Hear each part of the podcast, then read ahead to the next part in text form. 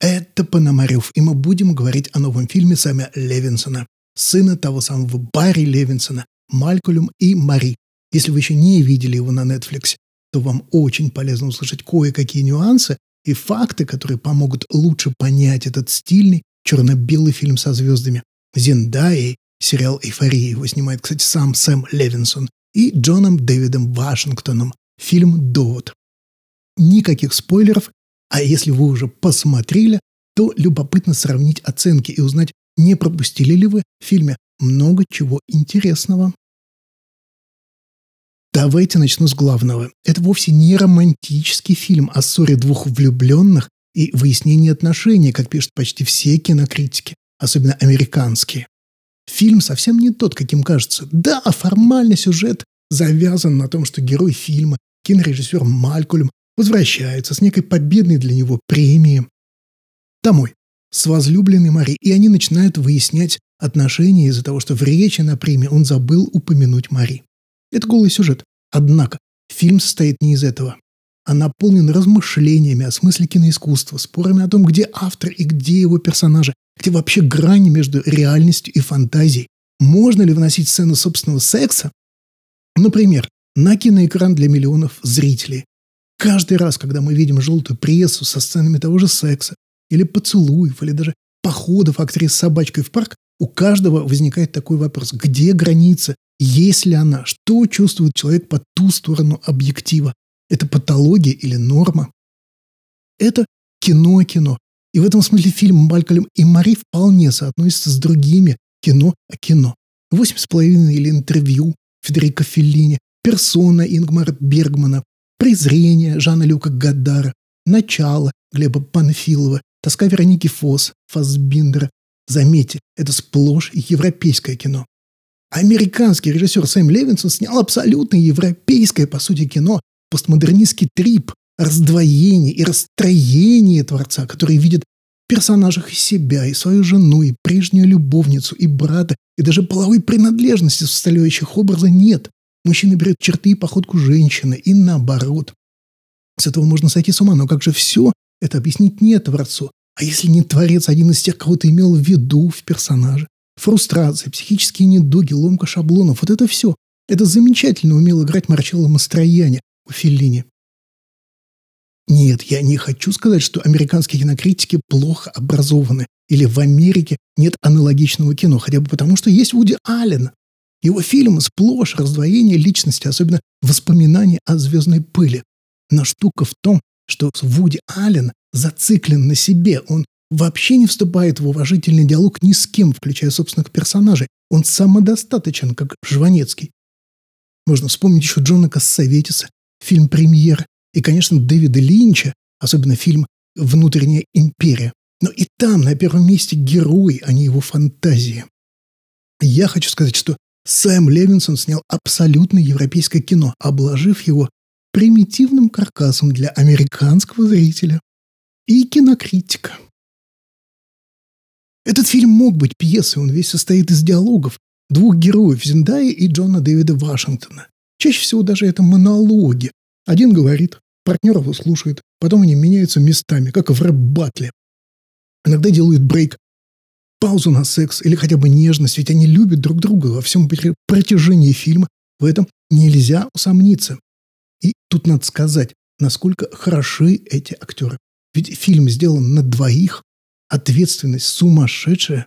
Фильм снимался летом 2020 года в Калифорнии во всем этом коронавирусе и безумных ограничениях, тесты маски, еще тесты, не более 12 человек на киноплощадке. Зендая очень фигуристая певица, с ней работал даже продюсер Тим Балленд, и актриса с групповатым лицом вырожденческого типа. Сделала себе имя сначала на, на фильме «Человек-паук», «Возвращение домой» 2017 года, и его продолжение «Человек-паук вдали от дома» 2019, а затем в главной роли сериала «Эйфория» американского, а не исходного, израильского. Забавно, что в «Эйфории» она тоже сыграла зависимость, зависимую от наркотиков. И сам, кстати, режиссер Барри Левинсон имел с ними проблемы, так что в фильме очень достоверные диалоги об этом. Зиндеск сыграл, кажется, лучшую свою роль. Несмотря на довольно театральный характер ее реплик, она живая, к концу фильма все лучше и лучше. Ее героиня позволяет себе не только истерить и жаловаться. Она еще иронизирует, она играет в поддавки, она шалит, она провоцирует. Гигантская гамма чувств. Зиндая убедительна всегда. Мы получили тонкую актрису с грубым лицом, но утонченной душой и телом. Не менее хорош Джон Дэвид Вашингтон. В доводе он суетлив и боевит. Тут его выставляют мажором из высшего общества, который прикидывается страдающим творцом. Кстати, это очень похоже на судьбу самого режиссера Барри Левинсона. Только еще и черным. Тут надо пояснить. А, в фильме закопано множество аллюзий на соотношение белых и черных режиссеров США. В России это не очень считывается, а вот во Франции, думаю, отлично сочетается. Когда черный Малькольм говорит о том, почему его всегда сравнивают с другими чернокожими режиссерами, такими как Спайк Ли или Барри Дженкинс, но никогда с такими, как один из его кумиров Уильям Уайлер, имеется в виду, что Уайлер, режиссер фильма «Бен Гур», трижды обладатель Оскара и единожды Кан, был белым. Малькольм много ругается из-за неподобающей, по его мнению, рецензии в Лос-Анджелес Таймс и подчеркивает при этом, что критик – это белая дама. В фильме много рассуждений о высоком искусстве. Вы обратите внимание на фразу Малькольма о том, что люди больше не смотрят «Гражданина Кейна» Орсона Уэллса. Действительно гениальный фильм. Фильм 1941 года, напомню. Обыватели не смотрят фильм 1941 года? А вот еще одна провокация. Герой Вашингтона начинает говорить о высоком искусстве кино, о политических фильмах, о черных режиссерах, о необходимости честно высказаться. Но Мари неожиданно говорит ему, «Ты же сам выбрал самую коммерческую профессию в мире – кино где знаменитости делают большие деньги. Кино не бывает без больших денег. Снимай видео для YouTube, если хочешь честности. Хватает тут и типично еврейского юмора в духе Вуди Аллена. И тут надо напомнить, что у Сэма э, Левинсона был вполне себе такой сатирическая комедия э, «Нация убийств» в 2018 году. К чему я подвожу? Мне кажется, что Сэмюэль Левинсон нас провоцирует. У него два героя, с разными позициями, но сам он не занимает ни одной из них. Он провоцирует зрителя занять то одну, то другую позицию, а затем подсмеивается над выбором. Именно так фильм сконструирован. Потому что сам режиссер знает, что никакой абсолютной правды нет. Правда только взгляд из одной позиции, с ее обзором. Меняется позиция и обзор, появляется еще одна правда. Режиссер тщательно провоцирует зрителя на выброс эмоций, притягивая то к одному, то ко второму герою, а затем уничтожает пейзаж, как мираж в пустыне, и делает новый пейзаж, как на зеленом заднике в хромакее.